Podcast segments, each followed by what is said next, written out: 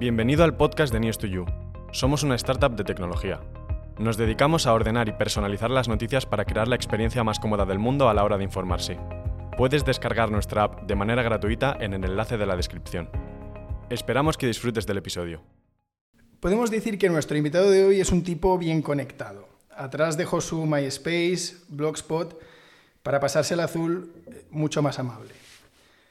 Para no romper la magia le hemos contactado por mensaje directo, nos ha aceptado, ya somos contactos y parece que hasta le hemos parecido lo suficientemente cuerdos. Hemos actualizado keywords, fotos y biografía antes de recibirle y estamos aquí para que nos cuente mil y una batallas eh, de cómo ha acabado dirigiendo una de las redes sociales más importantes del país. Ángel Sánchez de Cezano, Country Manager de España y Portugal de, LinkedIn. Eh, muchas gracias por venir a News to You, bienvenido a nuestro podcast.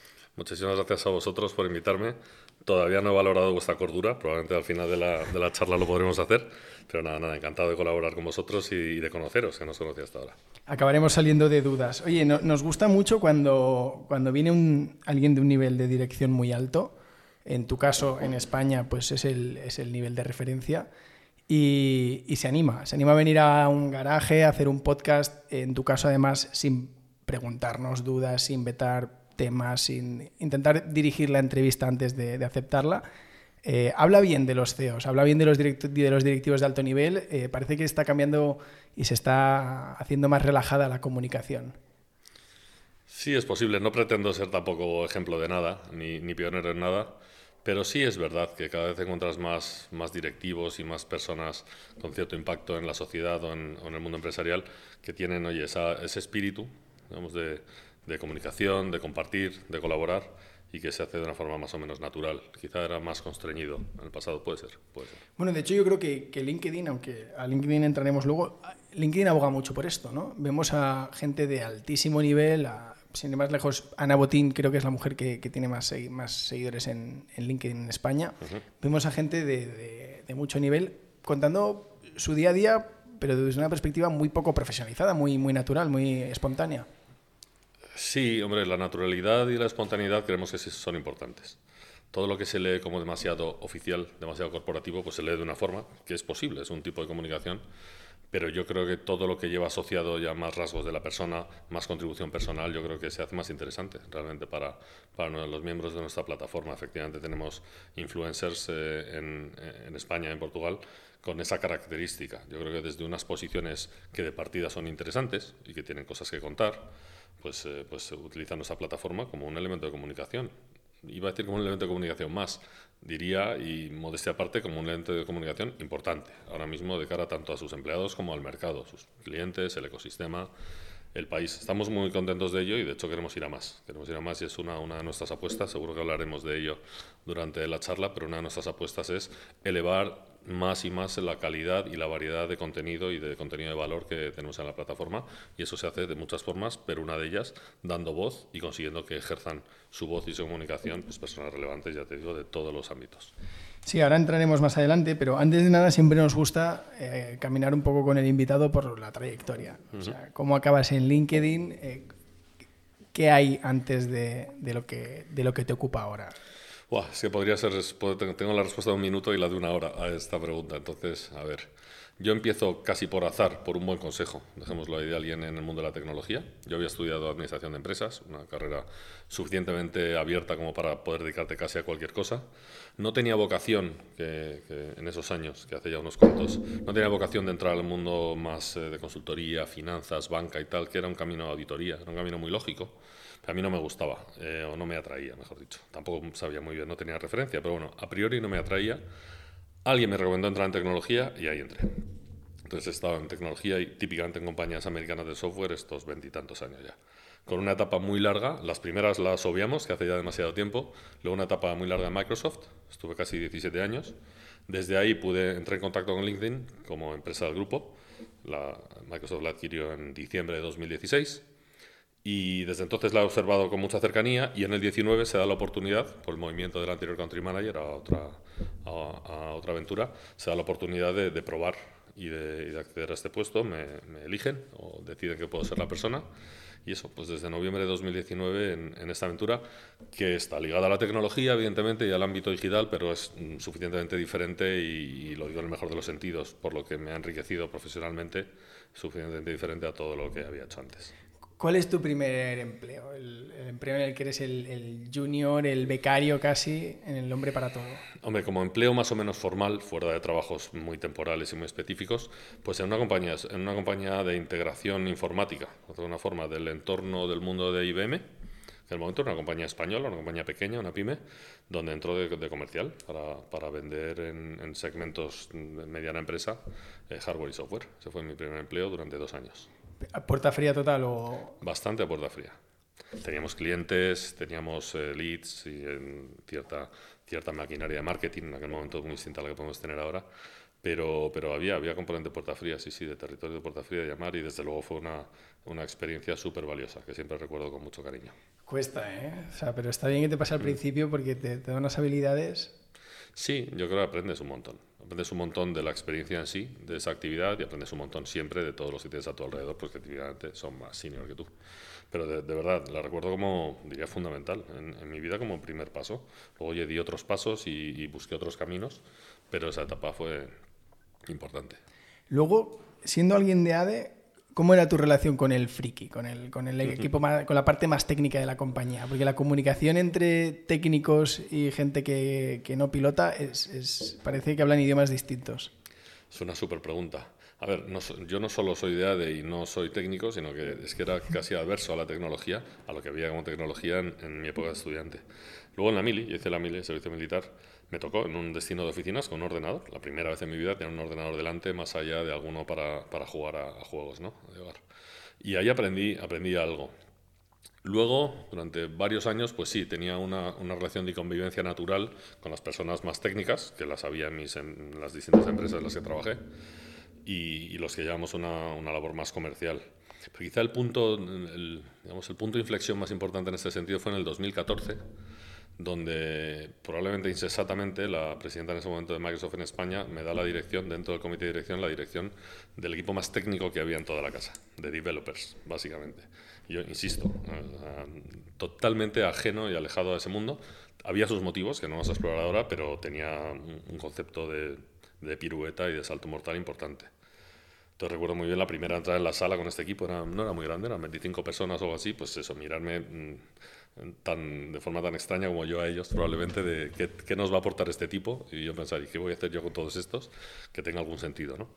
Pero fue un aprendizaje bestial. Fue un aprendizaje bestial, me lo pasé muy bien, me llevé muy bien con todos ellos, teníamos puntos de vista muy diferentes y formas, formas de enfocar la realidad diferentes, ¿no? No, no es fuésemos distintos, es que simplemente cada uno teníamos nuestros ángulos diferentes de entrada, ¿no? Pero yo creo que nos alimentamos mutuamente yo creo que fue, vamos, creo, no, estoy convencido que fue de verdad mi salto adelante importante en cuanto a valorar la diversidad, porque eso sí que era diversidad, diversidad a lo bestia, en todos los sentidos. Y, lo recuerdo, también lo recuerdo con absoluto, con, con absoluto cariño, aprendí un montón. Es que los developers son cabrones, ¿eh? porque a la mínima que entras, rápidamente te intentan eh, validar, ¿no? Eh, medir de este, este, este es técnico o, solo usa palabras que son Hay algo de eso, hay algo de eso. Lo que es que yo estaba tan, tan lejos de su conocimiento que no podía ni intentar disimular. O sea, era una relación de absoluta honestidad. Es mejor entrar desarmado. yo no ¿eh? tengo ni puta idea de, de, esto que me estáis preguntando ni me estáis hablando, pero confío muchísimo en vuestro criterio. Y si no, pues ya veremos. No, pero fue, estuvo muy bien, estuvo francamente bien y tenía un equipo estupendo y, la verdad es que esa experiencia, esa experiencia la recuerdo también con muchísimo cariño. Nosotros, a pesar de que lo que hacemos es eh, software y principalmente eh, la, gente que trabaja en, en estudio pues son perfiles técnicos, yo tengo cero formación en, en este tema. Entonces, yo he descubierto cosas que dices, es, increíble porque no, ni me lo habría planteado, ¿no? De que vas a ver a un desarrollador y le dices, em, oye, ¿cómo de difícil es, pues yo qué sé, integrar esta fuente de información y pintarla en una pantalla? Y te dice, no lo sé. Digo, pero, bueno, bueno. Mm, dice, no, no lo sé, tendría que mirarlo. Digo, bueno, míralo un poco. Y lo mira y digo, ¿cuánto crees que podríamos tardar? Y dice, no, no lo sé. dice, es que no puedo hacer una estimación con incertidumbre. Y mientras hay incertidumbre no se puede dar un plazo. Entonces, claro, dices, ¿eres un jeta que no quieres que te ponga fecha para no apretarte? ¿O, es que de verdad no entiendo cómo funciona el, el mundo de, de, la tecnología? Sí, no, yo creo que, de verdad, yo creo que es un tema de empatía eh, bidireccional, se tiene que ver desde los dos sitios, si no, no funciona. Y al final, pues conocer los límites, pero también darte la oportunidad de aprender y de entenderlo, y de entender cosas, no todas, no vas a entender nunca con toda la profundidad pero dar pasos en ese sentido. Oye, yo aprendí un montón, aprendí un montón, incluso con cierta resistencia natural, en el sentido de, oye, no intentéis que yo me convierta en, nada parecido a nivel de conocimientos que vosotros, pues es que no voy a llegar, puedo aportar otras cosas. Y, e intenté hacerlo, intenté aportar otras cosas, pero de forma más o menos natural, pues se te va pegando algo. yo viví un año en Francia y no trabajaba en francés, no intenté aprender francés, pero se te va acabando pegando algo, porque pues, tienes que conseguir hablar con el que te vende el ticket de metro o el Big Mac o el tal. Entonces, pues es lo mismo. Al final estás en un contexto diferente, con gente diferente, pero aprendes y eso tiene mucho, tiene mucha, mucho interés. Y además es útil, porque yo, yo, luego esto lo voy copiando. Cuando vas a ver a un cliente y te dice, bueno, ¿y esto cuánto tardaréis en tenerlo hecho? Y dices, es que con incertidumbre no te podemos hacer un pronóstico. Entonces, son, cosas... A los, los, clientes no sé si toman bien ese tipo de respuestas, pero bueno. La gente se queda así mirando y dice, estoy, es tonto muy listo. Pero, pero claro, son cosas que dices, te, te ayuda a plantear eh, otros modelos mentales. La, lógica la llevan a un infinito porque, claro, ellos cuando programan en cada escenario ven una casuística, o sea, es un sí o un no. Eh, ¿Funciona o no funciona? Si no funciona, ¿qué mostramos como mensaje de error? Claro, yo en mi cabeza pienso, bueno, si hay una pantalla en la que vas a hacer un pago y el pago no se efectúa, bueno, pues no te cobran. Y ellos dicen, ya, pero al usuario hay que decirle que no se la cobra. Eh, que decir, entras en una cantidad de análisis del detalle que yo creo que sí, que, y sobre todo en directivos, si no habéis estado cerca de equipos técnicos o de equipos tan multidisciplinares, pues es muy difícil que son cualidades que se adquieran por, por uno mismo. Sí, llevado a un plano todavía más general lo que dices, yo creo que mezclar, mezclarte y entender otros perfiles y personas con otras sensibilidades, con otros, con otros objetivos incluso, y desde luego en otras formas de acercarse a la realidad, yo creo que siempre, es, siempre mm, fomenta el crecimiento.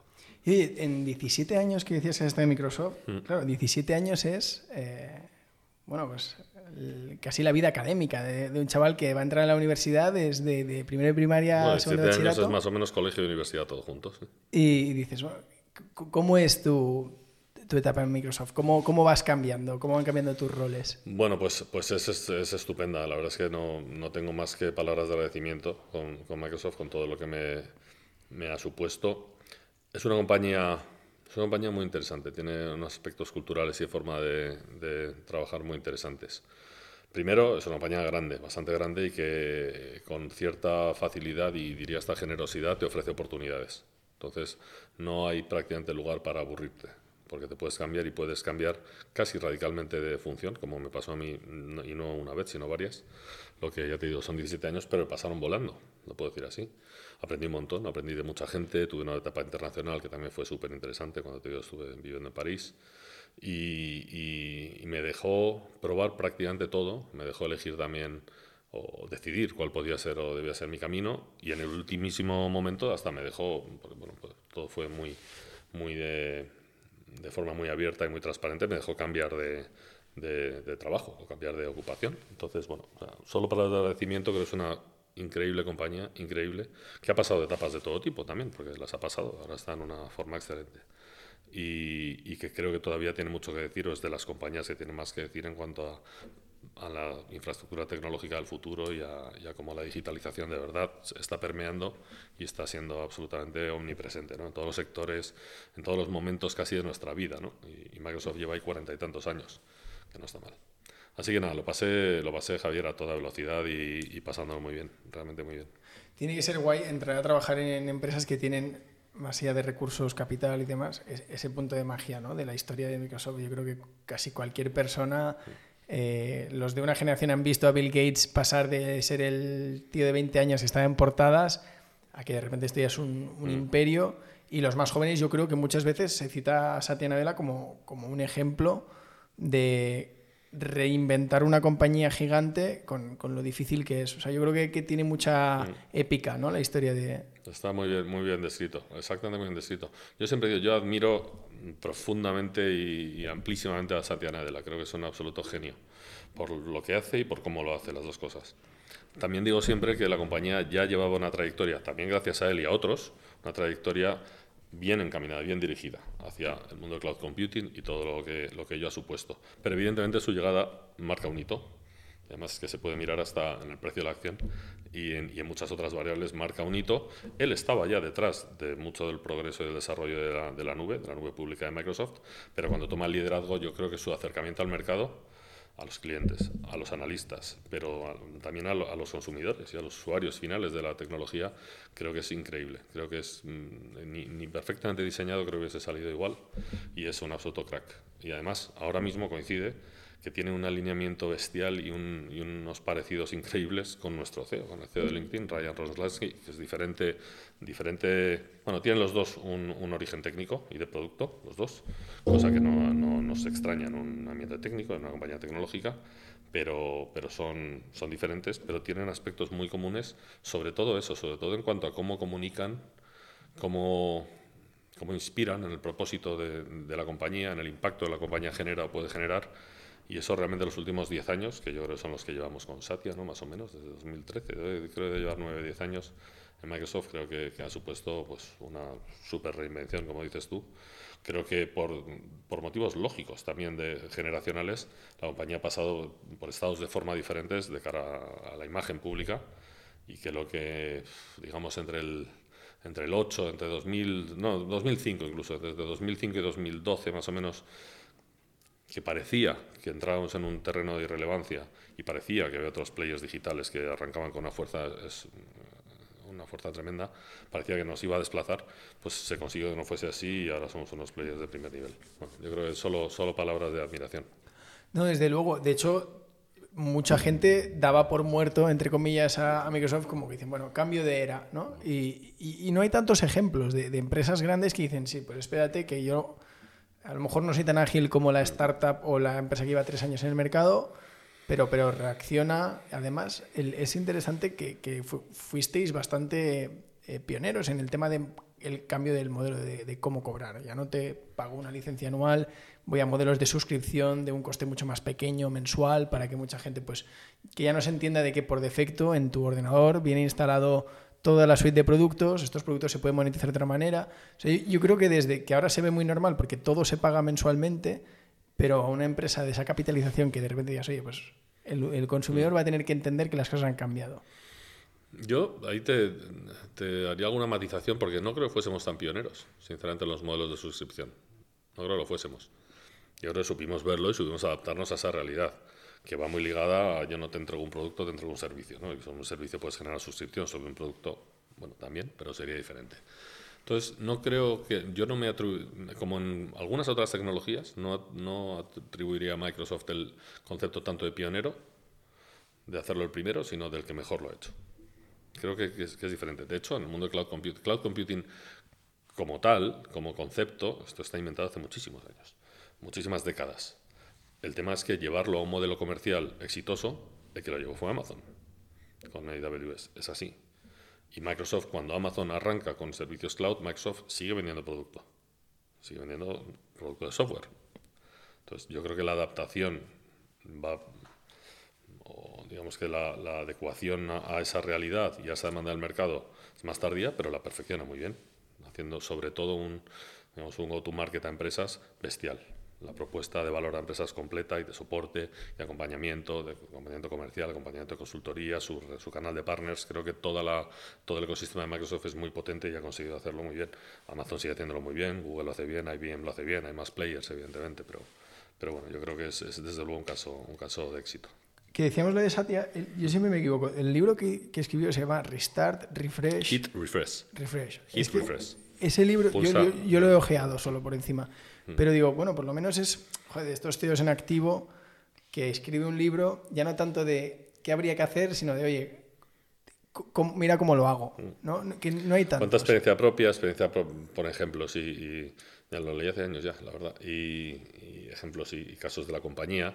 Pero sí, al final es un, digamos, un, una, es un alegato a la posibilidad y la oportunidad que tenemos todos de, de verdad, oye, abrir una nueva etapa. Mm, como compañía, Microsoft, él como ejecutivo o cualquier otro que se pueda haber inspirado por esa historia. ¿no? Está muy en el libro, es un libro sencillo, o sea, tampoco es un libro con unas aspiraciones bestiales. Es más eso, oye, pues un poquito de casi de testimonio, de contribución, de, oye, nos, esto nos ha funcionado. Pues mira a ver si te puede funcionar a ti. Yo cuando presentó el libro, o al poco de presentar el libro, de David Rubenstein le, entrevistaba y le decía, oye, ¿qué, rutinas tienes? Alguna cosa que nos puedas contar. Y le decía, bueno, pues lo primero que hago por la mañana es coger las zapatillas y salir a correr, me ordena la cabeza y tal. ¿Tú eres de rutinas? Eh, ¿Eres un poco aleatorio? ¿Rutina solo el fin de semana? Hmm, yo, he sido, yo he sido típicamente más caótico, menos de rutinas, más impulsivo quizá en algunas actividades. Creo que, como a muchos, como iba a decir como a todos, todos no sé, pero como a muchos, la situación que hemos vivido los últimos años, con el primero esos meses de confinamiento espantoso y luego de habituarnos a, unos nuevos ritmos y a una forma de conexión, yo creo que nos han hecho un poco, a mí me han hecho un poquito más ordenado en rutinas y en hábitos, hasta el punto de empezar a valorar y, generar y algunas rutinas me generen satisfacción o por lo menos orden, pero sigo dando, sigo dando espacio a la improvisación y a y al impulso y a lo que me pueda apetecer en cada momento según me lo pueda permitir. Eh, tanto, en, tanto, tanto en, obviamente en el horario laboral, laboral no es tan sencillo, pero tanto en la vida personal quería decir, como, como por supuesto en fin de semana y tal. Yo creo que soy curioso, me gusta curiosear, me gusta hacer un montón de cosas. Eso me ha llevado a, pues a explorar muchas cosas y probablemente no poner mucho foco en ninguna de ellas. Eso tiene sus cosas buenas y sus malas, pero oye, me he decidido, mi decisión personal es ir por ese camino y que me entretiene y me divierte abarcar mucho e intentar hacer muchas cosas. Cuando hablamos de deportes o de actividades o de cultura o de gastronomía. Pero, pero, pero bueno, yo creo que eh, no me quejo, cada uno tiene que buscar su balance y buscar su espacio y buscar qué cosas le, generan más, más satisfacción y yo no me quejo de mi balance y yo diría que es intermedio. No, no, soy el hombre más riguroso y de más hábitos cerrados y cerriles y tal, pero algunos tengo, algunos tengo. Y manías y tocs también algunos. Y mucho mejor ser así caótico. ¿eh? Yo cuando me dicen, sí, yo a las 5 de la mañana tengo duchas heladas, a las, a las 6 medito, a las 7 leo, a las 8 digo, pues tío, te hace sentir un miserable y dices, pues si a esa hora todavía no... Sí, a mí me dijo alguien, que me parece muy bien, ¿eh? eh me contó, en una de estas charlas por Teams, delante mi interlocutor, me aparece con una librería cojonante detrás. Y le digo, joder, qué buena librería y tal. Digo, ¿lees mucho? Sí, sí, me, encanta leer. Le digo, joder, pues, mucho has tenido que leer para leer todos esos libros. No sé qué broma le hago así. Me dice, bueno, yo, yo empiezo un libro nuevo todos los días a las 6 de la mañana. Hostias. Hostias. Y le dije, pero ¿y lo sacabas? Y dice, no, no siempre. No siempre, pero debe leer rápido además, y de 6 a, no sé, a 7 y media, 8. Lee todas las mañanas, cada día un libro distinto. Me parecía acojonante el, el ejemplo. Es un tío, un tío con un nivel cultural espectacular, obviamente y me pareció, y obviamente es un ejemplo de disciplina y de rutina bestial. y ordenado, porque para, Para, abrir, para, empezar uno cada día tienes que tener ahí una... Desde luego cantidad tenía, cantidad, cantidad había, pero no, me llamó la atención, me quedé con ese, y es, es un tipo estupendo, es un tipo con una, con una carrera profesional bestial, estuvo bien, estuvo bien, no, yo no, no, yo soy mañanero, en el sentido de que creo que rindo mejor y soy más listo por las mañanas que por las tardes y por las noches, que ahora, que estamos por la tarde, pero, pero no de tanto madrugón, madrugón radical y tal, creo que no, tengo muchos niños en casa además y tengo que encargarme de ellos un poco a primera hora, así que tampoco... Es que con lo de leer es complicado, porque eh, evidentemente donde más energía tienes o más huecos libres puedes tener es antes de que el móvil empiece a sonar muy pronto por la mañana. Eh, pero si no tienes el hábito, leer por la mañana es complicado y luego al final del día estás cansado.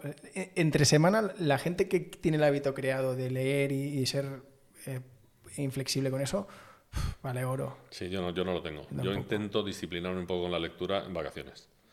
Y lo consigo más o menos, lectura de distracción absoluta, casi siempre de ficción, a veces no, pero reconozco que durante el año, durante el curso, eh, me cuesta, me cuesta mucho leer de forma, de forma continuada, concentrada y libros. Lecturas más ocasionales, soy un súper lector más ocasional de redes, de todo tipo de información de consumo más rápido, de noticias, pero a, mí me cuesta, me cuesta y, y además Mm, me entretienen también otras, otras facetas y otros hobbies. Así que... Sí, o sea, nos pasamos. El, esta es otra, porque la gente dice, yo leo poco. Bueno, nos pasamos el día leyendo. Mm, Lo que pasa es que sacar tiempo para cogerte un libro, elegir el libro correcto, porque también es una frustración que llevas 20, 30, 40 páginas y dices, hostia, esto como no mejore, lo, lo dejo aquí. Mm. Entonces, todo eso pues es un ritual que ahora mismo vivimos pues, a otra velocidad y cuesta. Y yo creo que es, a lo mejor es asumirlo. Pero a mí la gente que sí lo consigue me genera mucha envidia. Me genera mucha envidia. Sana, ¿eh? Normalmente sana, pero les admiro mucho. Me parece muy bien y además es que creo que es un alimento bestial. ¿Y cómo es el día? Seguro que te acuerdas de que te dicen, oye, ¿a ti te interesaría LinkedIn? ¿Qué, qué opinas? O sea, ¿cómo recibes ese primer contacto cuando de repente tú das el primer paso en, LinkedIn? Bueno, más o menos como he contado antes, como había, había mantenido cierta relación con LinkedIn desde Microsoft durante un par de años, de forma discontinuada, ¿eh? nada permanente, el día que, bueno, el día, o un día me llama Sara, mi predecesora, y me dice que ha decidido cambiar de, rumbo y de aventura. Y, de hecho, se era country manager. Era country manager. Dice, oye, el puesto se va a abrir, sé que te gusta la compañía, si te interesa entrar al proceso, dímelo. Se lo digo así, tan sencillo como eso. Dije, bueno, déjame pensarlo. No lo pensé muchísimo, lo pensé un poco, pero no lo pensé muchísimo y, y me aventuré sabiendo que podía, que podía tener éxito o no en que me diesen el puesto, evidentemente. Pero bueno, ya te digo que en ese momento y por el, el, parentesco de las compañías, pues lo traté con muchísima transparencia y, tranquilidad y así fue, tan fácil como eso. Y, Luego me pues subo todo el verano de entrevistas la compañía, nunca lo perdonaré. Y además yo ocultándoselo a mi mujer, pues no le quería generar, y menos en vacaciones, estrés de que pueda cambiar de trabajo o no. Pero las primeras entrevistas sí fueron, fueron en, en agosto, en agosto del 2019. ¿Pusiste en LinkedIn que habías empezado una nueva posición? Sí, claro, por supuesto, por supuesto. Llevaba tiempo ya. Yo, yo tengo un perfil de LinkedIn súper antiguo. Lo digo siempre con mucho orgullo. Lo dije durante el proceso, de, igual fue por eso que me contrataron. Pero lo tengo súper antiguo. Pero como muchísima otra gente, los primeros años prácticamente no lo usé. O, no, o sin él prácticamente. Yo creo que ya. No, no, sé, no sé recordarlo muy bien, pero yo creo que ya había empezado a utilizarlo algo más en el momento en que llega la compra de Microsoft en el 2016, en el que yo creo que ya me lanzo más y, y porque coincide más con la época de la compañía en la que empiezas a encontrar otras cosas. Además de oportunidades profesionales puras, pues vas encontrando conexiones comerciales, eh, personas de interés, contenido de interés, contenido de valor. Entonces yo a partir de ahí lo empiezo, lo empiezo a utilizar más, empiezo a actualizar mi perfil. De hecho, en Microsoft generamos un, digamos, una, una estrategia y disciplina interna de que la gente tenga bien los perfiles, que la gente contribuya con contenido, una, una, digamos, una estrategia un poquito activa en la red eh, con lo que de forma muy natural, cuando paso, por supuesto, actualizo el perfil, pongo mi cambio, pongo, cambio la foto, seguro, no me acuerdo cuándo lo hice, pero sí, sí, sí. Intento mantenerlo, no soy el mejor ejemplo, tampoco quiero, quiero que la gente mire, me mire como un espejo, pero intento mantener vivo el perfil con algunas novedades, con algunos cambios, con, eh, con pues, cambiando incluso el, about, que para mí es el, acerca de, que para mí es una de las partes más importantes de un perfil, lo que cada persona dice de sí mismo, a mí me, me parece importante me parece significativo, pues eso de vez en cuando hay que refrescarlo y ver un poco si sigues, si te sigues viendo a ti mismo y quieres expresar quién eres en, tu perfil de la forma que lo tienes, ¿no? Entonces siempre, siempre te da para cambiar alguna cosilla.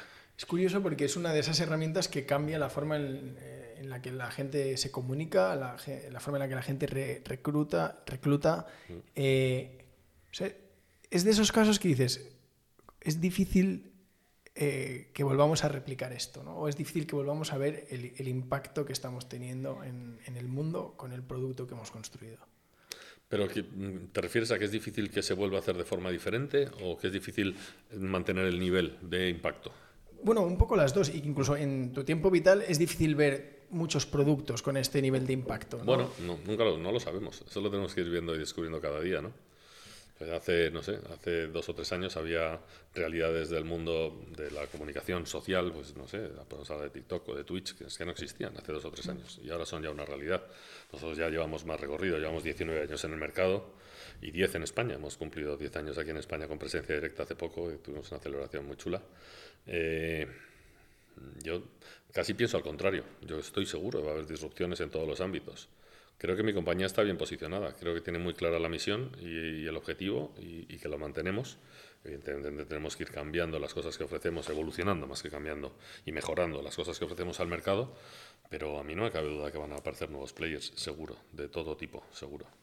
Yo soy un poco nostálgico del presente ¿eh? y cuando veo empresas de este estilo pienso, es que no volveré a ver otro Facebook y la realidad es que sí, que, que, lo, que lo hay y que encima mm, no tan, no tan lejos. Oye, yo me imagino que con, con, lo que comentabas antes, que tú has llevado un departamento de, desarrolladores, mm. luego has tenido muchas otras áreas comerciales. Estando en una compañía en la que tanta gente quiere trabajar, te tienes que haber cruzado con, con cracks y con las personas más brillantes que, que, has podido ver. Entonces, una pregunta que hacemos mucho a la gente que viene al podcast es, si tuvieras que hacer la radiografía del, del crack, ¿qué crees que tienen en común? Uf, ¿qué tienen en común? Sí, o sea, por empezar a tu primera pregunta, sí, he conocido mucha gente que vale muchísimo la pena, con unas capacidades bestiales.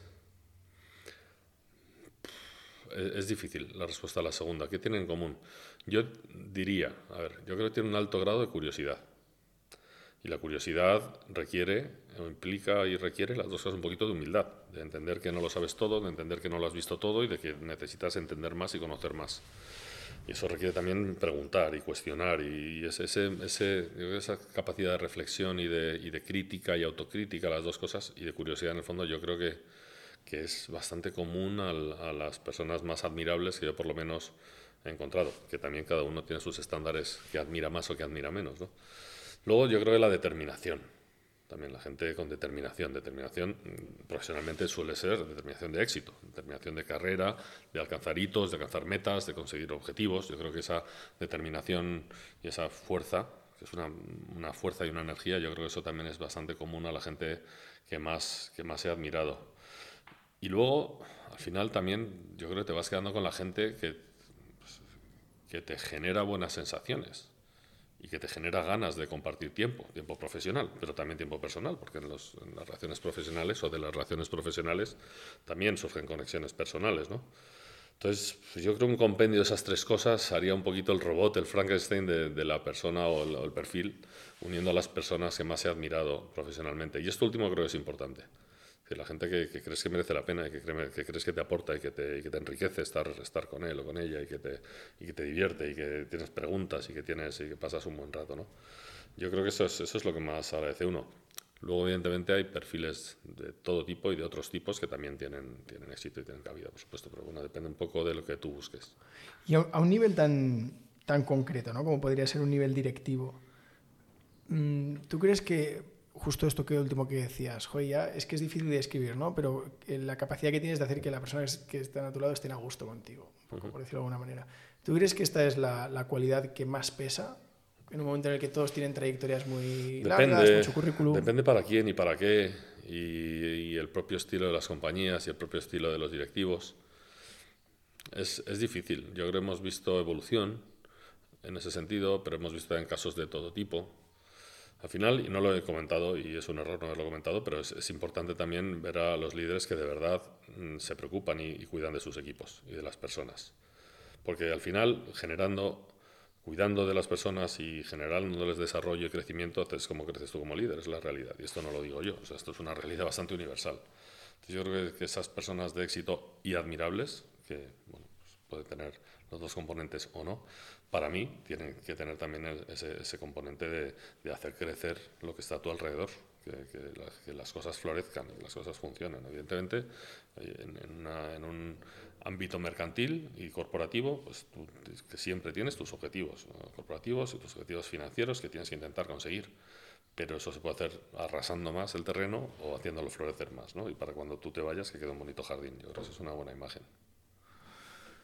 Oye, Ángel, ¿cómo es un, un, día normal en tu vida a nivel laboral? Eh, ¿qué, ¿qué, cae en la agenda del de, country manager? ¿Qué gestión o qué seguimiento de proyectos?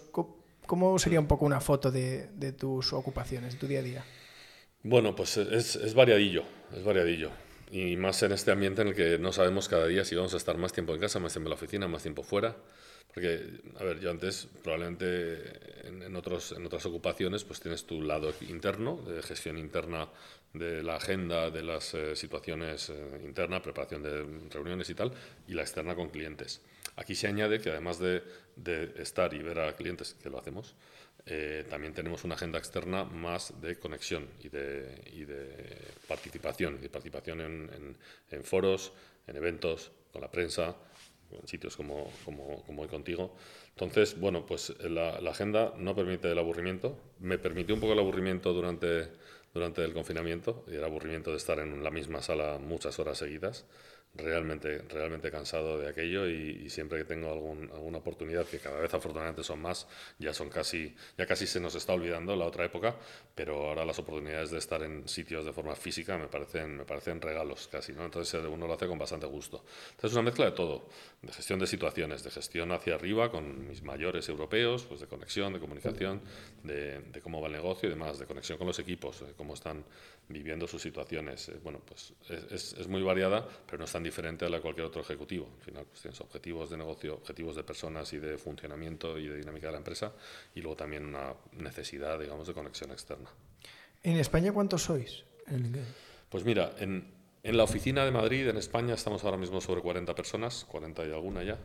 Y al 1 de julio empezamos nuestro nuevo año fiscal, vamos a, tocar ya por primera vez los 50 empleados en España.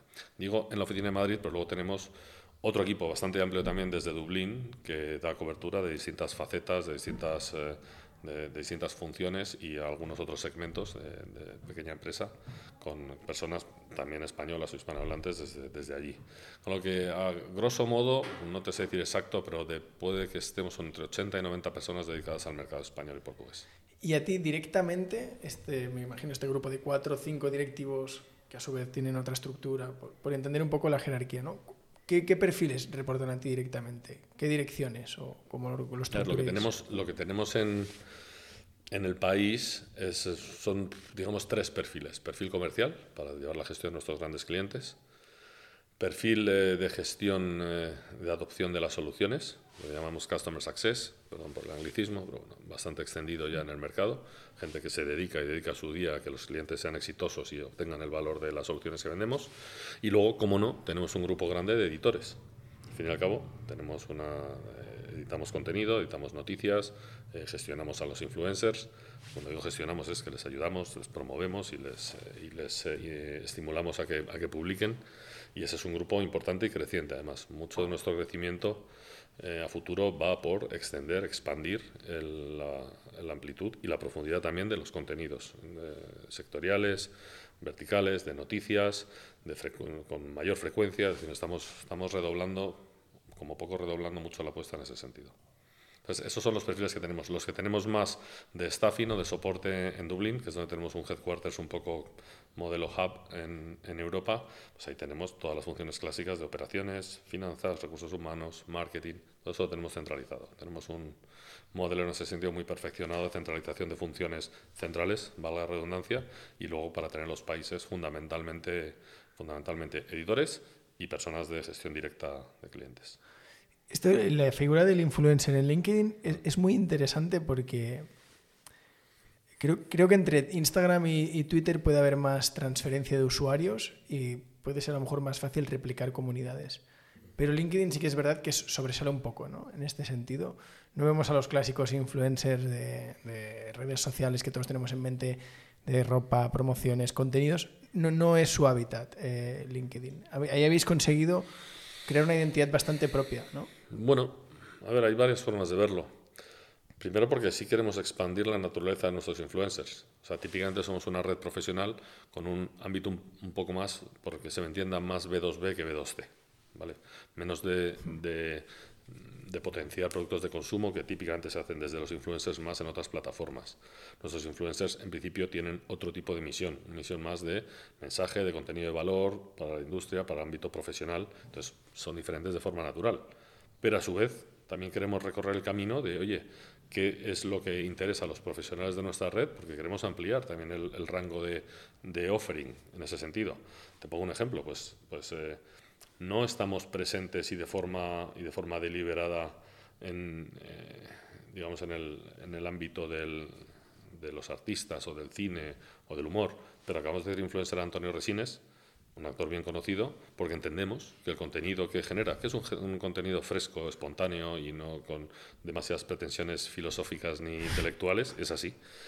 Eh, eh, creemos que es interesante y que, y que, genera una variedad también de contenidos para los, para, para, los miembros interesantes. Yo, a ver, yo utilizo la, la, nuestra red de forma lo más profesional o para objetivos muy profesionales, pero cuando veo los contenidos de Antonio los leo. Claro. Porque me parecen interesantes, refrescantes. Es diferente, es diferente el concepto. Entonces yo creo que recorreremos más esos caminos. A mí me interesaría mucho, me interesa mucho y, y, estamos pensando y trabajando en ello, cómo incluir este tipo de profesiones y el periodismo también de forma más natural dentro del set de contenidos que, que podemos ofrecer. Bueno, es un gran reto, pero es un tema súper interesante. Yo te iba a decir, por hacer comparaciones, me parecía que LinkedIn hasta ahora era como un periódico y que los influencers de LinkedIn eran columnistas. Hmm. Mientras que a una persona que está en Twitch o generando un contenido más irreverente, pues no me lo imaginaba en un periódico o, no me lo imagino en LinkedIn, justo lo que te decía. Vosotros, eh, ¿Es algo que está en vuestro mapa mental el, tema de rejuvenecer o intentar que gente más joven, que no tengas que esperar a que tengas una trayectoria profesional con la que rellenar el perfil de LinkedIn para estar en LinkedIn? O sea, que un chaval de la universidad pueda tener LinkedIn ahora parece raro. ¿Pero os gustaría que esto llegue a pasar? Cada vez es menos raro y creo de forma muy natural. ¿Por qué? Porque en el momento que estás en la universidad, a corto a medio plazo vas a estar en búsqueda de oportunidades profesionales, por un lado. Pero eso no es nuevo, eso ha estado siempre ahí. Pero es que además, creo que cuando vas completando tu formación universitaria o la que sea, yo creo que vas también definiendo cuáles son tus áreas de interés, el tipo de compañías eh, a las que quieres aspirar a, a, estar, en las que quieres aspirar a estar, el tipo de, de, función. Entonces, en ese momento, yo creo que ya hay un interés, debe, puede haber un interés natural en seguir en la red a esas compañías, a esos perfiles profesionales, las conversaciones de los empleados de, esa, de, esas empresas, yo creo que es muy natural y eso yo creo que va bajando algo, si quieres, esa barrera o ese momento natural de entrada en la red no nos obsesiona el momento de entrada en la red. Lo que nos interesa es saber con qué contenidos podemos aportar valor también a esas, a esas eh, audiencias. ¿vale? La audiencia universitaria, por decir alguna. Por debajo de universitaria, quizá todavía está, está, un, poquito, un poquito lejos de la realidad, siendo una red profesional, que es lo que somos. ¿no? Pero el universitario o el que está, o estudios de FP, o en ese rango, en ese momento, yo creo que ya tiene suficientes motivos como para interesarse por saber lo que ocurre en el mundo de la empresa, en el mundo de la industria, en el mundo del calzado, si mi vocación es estar en el mundo del calzado y vender zapatillas, o en el mundo del, del, del, vino o de la agricultura, que son sectores que también tenemos en la plataforma y cada vez con más, con más presencia.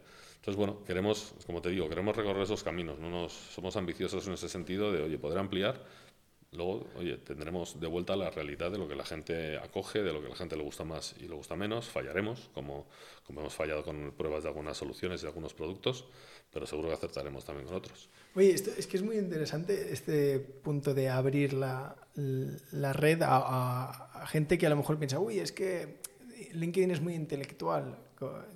Si yo no tengo esas inquietudes, no pinto nada. Y es como, oye, sí, sí, que aquí hay sitio para, para todos, que esto no es solo una red intelectual. En, en, Twitter, yo conozco mucha gente que dice, yo Twitter lo uso para leer, pero no para generar contenido. Uh -huh. ¿A vosotros eso os pasa? ¿Os, os, cuesta que, que la, el ratio usuario que lee versus usuario que interactúa? ¿Cómo, cómo es este tema? Sí, eh, sí, sí cuesta, en el sentido de que tenemos una base de miembros muy, muy, muy grande. Son ya más de 800 millones en el mundo y más de 14 millones en España. Son un montón de miembros y realmente los ratios de actividad y de activación de esos, de esos miembros son bajos. Son bajos o, son muy mejorables. Por eso, nuestra estrategia fue cuando me preguntan cuál es vuestra estrategia en los próximos años, mayor y mejor contenido. Pero eso va a generar mayor interacción y mayor una, una, red más vibrante y eso es lo que genera al final el negocio. Es la realidad, no lo ocultamos. ¿no? Entonces, eh, ese, es, ese es un poco nuestro camino y, y vamos viendo avances hay cosas que suceden de forma más o menos espontánea, otras de forma más o menos deliberada, y ahora mismo, efectivamente, estamos en el, en el camino de oye, ofrecer más, más, más eh, con temas de interés. Yo hace no mucho tiempo tenía conversaciones con gente, por ejemplo, del entorno financiero. Tengo amigos y familia, entorno financiero. Y decía, digo, es que falta contenido. Faltan personas que de verdad publiquen contenido interesante, se expongan, que generen conversación. Probablemente era un mundo un pelín cerrado para eso, cada vez menos. Tenemos ya algún influencer economista, tenemos empresas, ejecutivos que están publicando y que van publicando, que van generando esa interacción, ese conocimiento, esa naturalidad de, encontrar contenido, encontrar, encontrar eh, opiniones, encontrar consejos, encontrar eh, investigación. Entonces, bueno, pues eso va, creciendo, va creciendo, lo vamos fomentando y va creciendo. Venimos de un, unos años donde, digamos que lo dominante en la red era más ámbitos de tecnología, startups, mucho, innovación, eh, consultoría, servicios de alto valor añadido, por decirlo de alguna forma, pero eso va ampliándose de forma bastante rápida y a mí me ilusiona mucho, porque al final es efectivamente eh, tener una red que sea más útil para más gente. ¿no? Yo un caso de uso que hago con LinkedIn es justo lo que decías influencers y podríamos decir que de economía, es el caso de Mark Vidal. A mí me parece que Mark, aunque en LinkedIn habla mucho de tecnología digital uh -huh. y en otras redes, pues YouTube y tal, tiene un contenido más centrado en economía, uh -huh. eh, muchas veces mezcla los contenidos. Sí, Mark es bastante variado, es uno de nuestros influencers, efectivamente, es bastante variado en, el, en el, su propósito y en su tipo de contenidos. Y fideliza, ¿eh? Yo, yo te digo que ah, muchas veces cuando, cuando abro, abro LinkedIn digo, a ver qué ha publicado hoy, pero también porque él es muy bueno contando cosas. Más allá de, de la cantidad de publicaciones, es que, que, que es muy didáctico. Uh -huh. Entonces esto me, me- parece que, puede ser una vía para explorar muy interesante de, cara a LinkedIn y me imagino que esto es un poco de con esa idea como nacen Top Voices y todos estos eh, eventos de, de influencers o creadores de contenido propios de, de LinkedIn. ¿no? Va un poco, es todo forma parte de un poco de la misma estrategia. Exacto, es así. Y, y insisto, probando, y probando cosas, y arriesgando. Yo soy partidario de arriesgar, y el ejemplo de, que te contaba de Antonio Resines como anécdota, pero, pero tenemos otros. También pareció disruptivo cuando, pues, cuando ofrecimos el influencer a Pau Gasol, recién retirado, o no se había retirado aún, perdón, no se había retirado aún, se estaba recuperando la lesión, que luego volvió y tal. Y ahora, obviamente, se ha demostrado como un súper contribuidor de contenido, genera un contenido de alto valor dentro de la misión de la Fundación Gasol, pero, pero parecía, parecía disruptivo un deportista. Bueno, pues cada vez tenemos más deportistas, deportistas tanto retirados como en fase retirada, como todavía activos. Y están viendo en la red un sitio interesante donde compartir diferentes cosas, inquietudes, proyectos sobre todo. Pues tenemos a Andrés Iniesta, tenemos a Iker Casillas, tenemos gente Hostia, no que, sabía. claro, Andrés sigue en, sigue en- sigue en Japón. activo. Japón sigue en activo, pero, pero ya bueno, pues ha encontrado en la red un sitio donde también contar un poco parte de su futuro, de sus proyectos futuros. ¿no? Entonces, bueno, eso se ve cada vez más natural. En otras partes del mundo lo mismo. Eh, políticos, pues hace meses no teníamos políticos en, en la red, prácticamente no teníamos, y ahora tenemos políticos de primer nivel, de gobierno central, de gobiernos autonómicos, publicando y publicando con frecuencia y publicando con un objetivo y con un sentido. Obviamente tienen un, un, digamos, un sesgo en sus contenidos de carácter político porque es su profesión, y esto es una red profesional, pero, pero creo que dan pasos muy interesantes también en, en lo, que, lo que hay alrededor de esa profesión en cuanto a, en cuanto a gustos, en cuanto a ficciones, en cuanto a, a formas de pensar y formas de vivir que son intrínsecos al profesional, con lo que está bien y a la gente les interesa. La verdad es que a la gente les interesa. Fíjate, no sabía que, que habíais abierto a tanto, ni el caso de Iniesta, que ahora hay políticos, no sabía que, que lo habéis llevado a, a varias, a varias disciplinas. ¿Notáis que les cuesta, que son reticentes a crear contenido? ¿O en ese sentido el ser una red profesional ayuda a que den el paso? Bueno, el ser una red profesional y la confianza y la confiabilidad que ello le infiere ayuda. Pero lo que descubres es que al final la gente tiene, tiene una facilidad y una, y una inclinación a hacer cosas o no la tiene. Y hay gente que con, muy deliberadamente entiende que querría estar, pero no le, no, los- le sale de forma natural y de forma auténtica, entonces cuesta mucho más. Y se nota el resultado. Se nota muchísimo el resultado. Entonces, bueno, yo creo que tiene que haber una combinación de, vo- de voluntad y además de, de, habilidad y de, que te sea natural, que te sea intrínseco. Y, quitándonos de mundos de deportistas políticos y tal, que puede tener un componente un poco más controvertido, si quieres, por las afinidades que pueda generar, pero profesionales mismos, eh, ejecutivos, pues hay algunos que lo, lo intentan lo afrontan de una forma y realmente no sale, no acaba de, de- de cuajar, ¿no? Y otros que es que desde el primer día, casi desde el primer post que ponen, probablemente con faltas de ortografía incluso porque lo han hecho eh, a toda velocidad desde un aeropuerto, pues enganchan. ¿no? Entonces, bueno, yo creo que ahí, ahí cuando me preguntan, oye, ¿qué debe tener un influencer? Digo, pues, pues dos cosas, interés para la gente y calidad en el valor que aporta. Si falta una de las dos, fallamos, empezamos a fallar. Entonces, si tú no eres, si tú no eres interesante por lo que sea, eres una persona anónima, pues va a costar que, que tengas un carácter influencer. Puedes conseguirlo y puedes conseguirlo en base a trabajo, a constancia. Aquí el cortoplacismo no funciona. El necesito ser influencer para el viernes es que no funciona así. Ni en esta red ni en ninguna, por Pero no, cierto. no, ninguna. En ninguna. O sea, requiere una, constancia y una, una, digamos, persistencia en el tiempo importante, pero a la vez tienes que generar cosas de valor. Y los influencers más exitosos sí lo hacen. Y los que se limitan, que también tenemos casos a, ser más corporativos, a hacer un poco simplemente de eco de su, negocio, incluso un poco de su, de su industria, pero hacer solo de su negocio, pues esos se quedan un poco más, se quedan un poco más planos, digamos, en su impacto y en su alcance. Sí, bueno, lo que habéis conseguido es que no sea una red donde predomine el odio. Que esto muchas veces cuando empiezas a tener gente creando contenido, el hater asoma y... Sí, hombre, ahí lo hemos, lo hemos comentado mil veces, pero el que cada uno esté dando la cara con su perfil real, hay perfiles falsos, pero son los menos y intentamos eliminarlos, pero con su perfil real profesional, normalmente con una empresa en la que trabaja o de la que es propietario, hombre, yo creo que ya genera una barrera a que la gente haga el bestia, ¿no? En ese sentido. Dicho esto, eh, fliparíais la cantidad de contenidos que tenemos que, ¿Ah, sí? que eliminar. Sí, sí, sí. Ostras. Sí, sí existe también, sí existe también, desde luego, las cosas inapropiadas.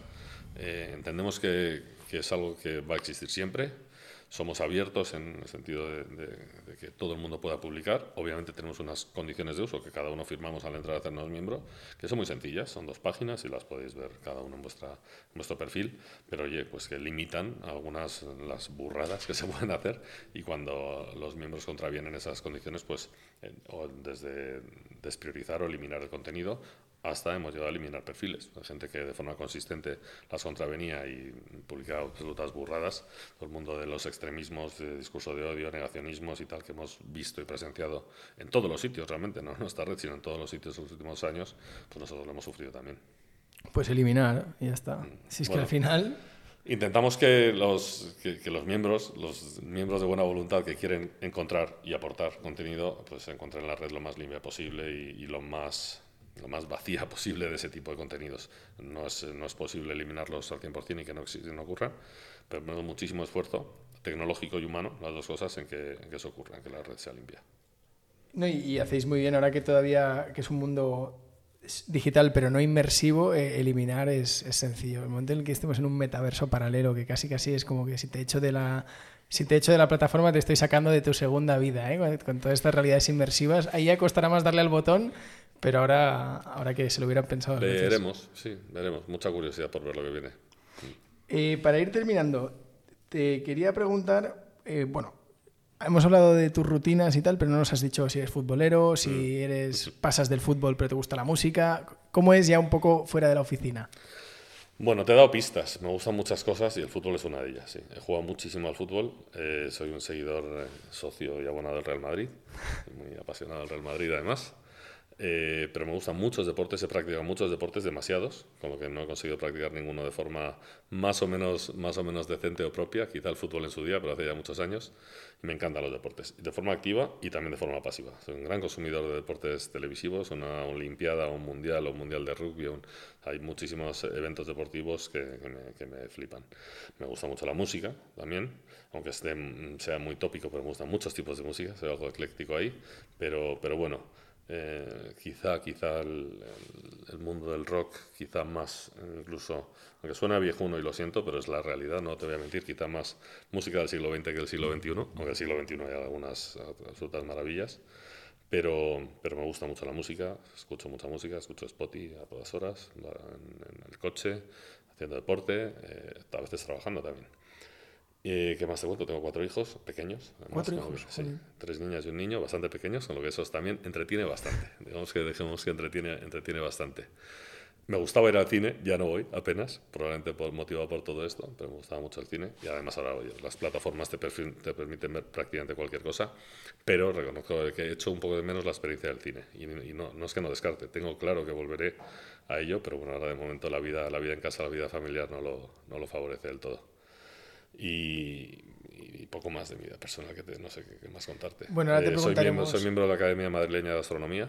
Ah, mira, eso es lo que, me, decir. Que me gusta mucho la astronomía y admiro mucho el trabajo de la Academia y aporto lo que puedo, que, es, que no es mucho, pero es, es, es algo y, y, sí, desde hace muchísimo tiempo he tenido esa debilidad. Pues mira, enlazando con este tema, te iba a decir, ahora te voy a preguntar por un restaurante. Eh, uno de, en el cuestionario, una de las cinco preguntas es, le pedimos a la gente que, que recomiende un restaurante. En tu caso, podemos hablar de algunos que te gusten, por no dejarlo en uno solo, pero me parece muy, muy interesante qué, qué gustos tienes. Joder, es que nombrar uno aquí es dejar muchos fuera. Pero, venga, te, te, digo algunos, me dejas más de uno, ¿vale? Sí, sí. A ver, como bar, porque yo creo que el concepto de bar en Madrid es muy importante y la barra de bar como bar, a mí me gusta mucho el Bar Alonso, además lo tengo muy cerca de casa. Está en la calle Gabriel Lobo. Desde la academia le dimos el premio al mejor bar, creo que fue en el 18 o en el 19. Y es un bar donde se tira una cerveza espectacular y se toman narraciones espectaculares. Especialmente los callos son probablemente los mejores de Madrid. El Bar Alonso es un sitio importante. ¿Qué más me gusta? Pues mira, a ver, voy a pensar. Yo cuando tengo que, cuando tengo que recomendar a extranjeros, por ejemplo, vienen a Madrid y me preguntan, y siempre dices, ostras, ¿cuál es el balance y tal? Pero tampoco les vas a mandar, no sé, algo demasiado extremadamente sofisticado o incluso demasiado caro. Me gusta mucho la casa. La casa creo es un sitio espectacular. La casa con K, todo junto. Eh, me hace espectacular. ¿Qué más me gusta? me gustan los japoneses mucho y yo siempre me quedo con, con Kabuki, Kabuki, el original. También está muy bien Kabuki Wellington, evidentemente, es otro, tiene otro, una vuelta más, un poco de sofisticación si quieres y de presentación y de sitio, pero el Kabuki original me parece, me parece una referencia. Eh, no sé. Pues mira, Ricardo Sanz. Ascuabarra, Ascuabarra, por ejemplo, es un sitio que me apasiona. Me apasiona. Son unos chicos valencianos que abrieron primero en Valencia, el restaurante, luego en Madrid. Esto está, está muy en el centro, cerca, cerca de Solo, de la carrera de San Jerónimo, o de la de, de Aceros. Eh, no sé, ¿Has estado en Capo? Bueno, y ahora, está, están muy de, No estaba en Capo, lo, lo, tengo en el radar. Ahora está muy de moda Hugo Chan en el mundo, en el mundo asiático y ese está debajo de nuestras oficinas, lo tenemos relativamente cerca, no es para ir a diario tampoco. O sea, Hugo Chan está al lado de Castellana 200. Sí, nosotros estamos en Castellana 200. ¿Estáis ahí? Ah, mira, no lo sabía. Ahí están nuestras oficinas. Y, pues decías de y las hamburguesas, ahora es la explosión de las hamburguesas. Cada día hay mejores, más y mejores hamburguesas. Ya es difícil encontrar cuál es la mejor hamburguesa. No lo sé, las hay buenísimas realmente. ¿Cuál te gusta? Me gustan muchas, me gustan muchas. Me gustan muchísimo las de Juancho. Juancho's Barbacoa son espectaculares. Además, la historia de este tipo es espectacular también y admiro mucho. Pero están saliendo muchas muy buenas. La última que he probado que no conocía se llama Frankis, abierto en Ponzano que son unos chicos de Alcalá de Henares, si no me equivoco, que tenían allí una hamburguesería, una pizzería y se han animado a abrir en Ponzano. Y esta la pedí el otro día en casa de un primo mío y que les conoce por no sé qué y está muy buena también. Pero es que de verdad, es que cada vez es mayor el nivel, es más difícil competir en ese mundo. ¿no? Yo siempre digo que Madrid es la mejor ciudad del mundo. Eh, también vivimos en Madrid, pero creo que entre eventos deportivos, culturales, gastronómicos, lo que es la ciudad, el clima, eh, incluso el coste de vida, que para una capital europea tampoco es eh, desmedido, ¿no? Yo creo que Madrid es, es un, un, gran sitio para, sobre todo para la gente que no ha vivido en o que no ha conocido Madrid. O sea, creo que es una ciudad... No te puedo llevar la contraria en esa apreciación y, y la verdad es que la, la gente además que nos visita, pues casi siempre las palabras y la impresión y la experiencia es muy buena. Pues mira, te vamos a dar un, ahora para terminar el cuestionario, decías lo de Juanchos. El otro día probé la Juan Cheeseburger, que yo no la conocía, y dije, esto me parece la mejor hamburguesa que he probado. Y luego de Kabuki, Ricardo Sanz va a venir en unos días al podcast. Aquí viene mucha gente de gastronomía. No tengo, no tengo el gusto de conocer personalmente, aunque le he visto por ahí merodeando y tal, y he ido a comer alguna vez con alguno que le conocía, le saludó y tal. Claro, le tuve una admiración tremenda, un auténtico sí, sí, maestro. Es un mítico de, de la gastronomía. Y una canción. Ostras. Una canción. Sigue la siguiente pregunta. es que una, una, una, canción es muy duro, muy duro. Una canción, deja de pensar las que estoy escuchando. Mira, la última canción que se me ha quedado fuerte, y no es nueva, desde luego, te voy a hacer una, un poco una fricada. Rocketman, de Elton John, pero hay una versión eh, de punk de un grupo que recomiendo a la gente que le gusta el punk, que se llama Me First and the Gimme Gimmes, que es, un, es una cosa muy rara. Son unos tipos que se, son de distintos grupos y se juntan a hacer versiones, covers punk y tiene unas bestiales buenísimas. Pues la versión de Rocketman de, de, de Me First me parece espectacular. Pues es mira, un poco raro, no sé, podría sí. haber dicho algo más normal de cualquiera, cualquiera de mi lista, pero está mola. Un, un libro. Hombre, es normal de Hit Refresh, que podría haber sido un. que podría haber estado. Mira, yo recuerdo el, el libro con el que más. El libro no, el autor con el que más probablemente he tenido una relación de, de seguimiento durante muchos años es, es, Agatha Christie. Yo me leía, me devoraba las colecciones de Agatha Christie cuando era, eh, cuando era teenager y, y los, los, revisito alguna que otra vez, me he leído alguno últimamente y la verdad es que son los que tengo más en el corazón. Fíjate, no puede ser más, no quiero decir frívolo, no es frívolo, pero bueno, es entretenimiento puro, es ficción sí. pura y tal, asesinatos. Y los libros de Agatha Christie los tengo muy en el corazón, más que decir alguna cosa un poco más elevada, que también algún libro más elevado, alguno se lee de vez en cuando, pero esos ver, son realmente los que tengo más en el corazón. Yo prefiero cuando la gente dice un libro que, sin riesgo a que parezca demasiado básico, que cuando dice, no, sí, eh, pues a mí me gusta mucho la Divina Comedia. Y dices, ¿quién se ha leído eso? ¿no? Entonces te agradezco la, la honestidad. Eh, una aplicación que utilices mucho. O tu no, no que utilices mucho, porque a lo mejor sería WhatsApp, pero una de tus aplicaciones favoritas. WhatsApp se utiliza mucho, no hay, no hay duda alguna. Eh, la siguiente que más utilizo después de WhatsApp y de LinkedIn, sin duda, es Twitter. Me ha hecho gracia lo que he dicho antes porque me has definido perfectamente. Leo mucho y sigo bastante Twitter. Soy poco activo por diversos motivos y soy más activo en lo que soy, más en ámbitos, en ámbitos eh, de hobbies que profesionales. Pues sigo temas de caballos que me divierten, temas de cine, que me divierten hablando de cine. Me gusta mucho el cine y he descubierto recientemente un par de direcciones de Twitter que son súper interesantes. Y, ¿Y qué otra aplicación utilizo mucho? El tiempo. Utilizo mucho el tiempo. ¿Sí? Sí. Voy al norte, eh, tengo, tengo mi segunda residencia y donde voy, paso todo el tiempo que puedo. Entonces el tiempo en el norte es un tema tienes que estar pendiente vale. de cuánto va a llover, cuándo va a llover. Luego no aciertan demasiado, pero bueno. Entonces la aplicación del tiempo la veo mucho. Luego también para temas de deportes, de niños. bueno, te diría que la del tiempo creo que la visito a diario. ¿Qué más? ¿Qué más? No sé, yo creo que esas son las más... Bueno, no te lo he preguntado, pero ¿eres madrileño de nacimiento? madrileño ah, vale. nacimiento, sí. que que dices lo del norte. Eh, y bueno, ya la última es lo último que has comprado en Amazon. Una rodillera. Me fastidió un poquito la rodilla hace, hace dos semanas. He parado desde entonces, pero voy a retomar el deporte y aunque me han dicho que no sirve para nada, pero mentalmente creo que me va, me va a servir que apriete algo ahí. Y me, me llegó ayer una rodillera por Amazon. ¿Qué fue en, Y la voy a eh, estrenar esta noche. De pádel, ¿juegas mucho al pádel? Sí, o- ah, mira, jugando al pádel, es que la rodilla muchas veces es el Pues a pádel. mí sí, eso dice todo el mundo y no me ve pasa hasta ahora. Sí, estoy Joder. bastante cabreado con el tema. Es lo, es lo que me tiene probablemente más cabreado ahora mismo mi da mucho rodilla. ánimo. Oye, te hacemos un, un regalo. Muchas gracias por haberte acercado a- al podcast. Muchas gracias por Muchas venir. gracias. Lo voy a abrir, o sea, los regalos. Perfecto. Además, el, para cuando la pongas en casa oficina, el- la, la onda de audio que tiene Spotify, si la escaneas con, con el buscador de Spotify, te lleva directamente al podcast. Así que te- es una forma de encontrarte a ti mismo. En No nuestra- creo que me apetezca escucharme. Siempre verdad. cuesta ¿eh? escucharse lo Cuesta mismo. un huevo. Y cuando tienes una grabación dices, pues esa, esa voz tan lamentable, ¿quién será? Pues Bueno, pues, Ángel, ha sido un placer. Muchas gracias por haberte animado. Eh, creo que ha salido una conversación muy interesante. No lo sé si lo ha sido, desde luego ha sido agradable. Y, y volviendo un poco, un poco al principio, creo que estáis suficientemente cuerdos. Muchas gracias. Gracias a vosotros.